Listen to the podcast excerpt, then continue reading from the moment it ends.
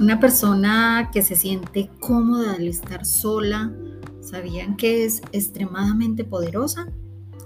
Para una persona que ha aprendido a fusionarse con su soledad, cada día no es un día menos, sino un día más, una gran oportunidad para volverse más fuerte y penetrar en su espiritualidad.